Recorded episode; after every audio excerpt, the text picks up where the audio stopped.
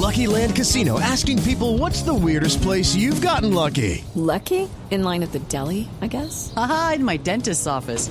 More than once, actually. Do I have to say? Yes, you do. In the car before my kids' PTA meeting. Really? Yes. Excuse me, what's the weirdest place you've gotten lucky? I never win and tell. Well, there you have it. You can get lucky anywhere playing at LuckyLandSlots.com. Play for free right now. Are you feeling lucky? No purchase necessary. Void where prohibited by law. 18 plus. Terms and conditions apply. See website for details. Ricardo Ospina es periodista. Está en Mañanas Blue. Son las 6 de la mañana y 23 minutos. Comenzando la tercera semana de marzo, la Justicia Especial de Paz de nuevo será protagonista. Entre otras cosas, porque para esta tarde se anuncia una manifestación de sectores políticos, sociales, académicos y judiciales que rechazan la decisión del presidente Iván Duque de objetar seis artículos de la ley estatutaria de la JEP.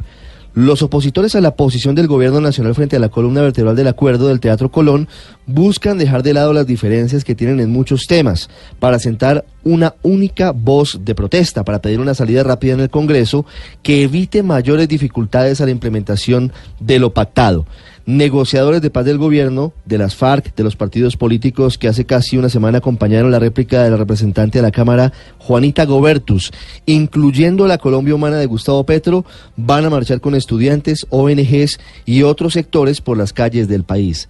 Esa polarización permanente que se reavivó tras el anuncio presidencial de las objeciones a la ley estatutaria también se vive en redes sociales. Mientras los que van a marchar impulsan etiquetas para convocar a los ciudadanos a las calles, sectores críticos del acuerdo de paz, entre ellos el uribismo, se miden diciendo en redes numeral no marcho por depravados, que hace referencia a los crímenes sexuales cometidos por ex cabecillas de las FARC durante el conflicto.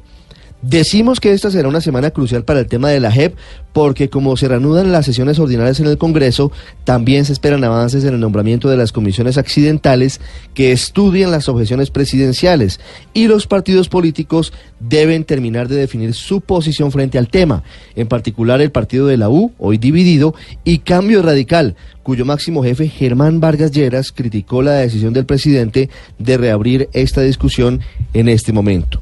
Pero mientras todo esto sucede, también se conocieron interesantes detalles sobre la visita del presidente Iván Duque el pasado viernes al espacio territorial de La Paz, Cesar, en donde, según la silla vacía, el jefe de Estado tuvo una actitud distensionada y cercana con los excombatientes. Les explicó de manera cercana por qué las objeciones no buscan acabar el acuerdo de paz y hasta les compró botas para apoyar sus precarios proyectos productivos.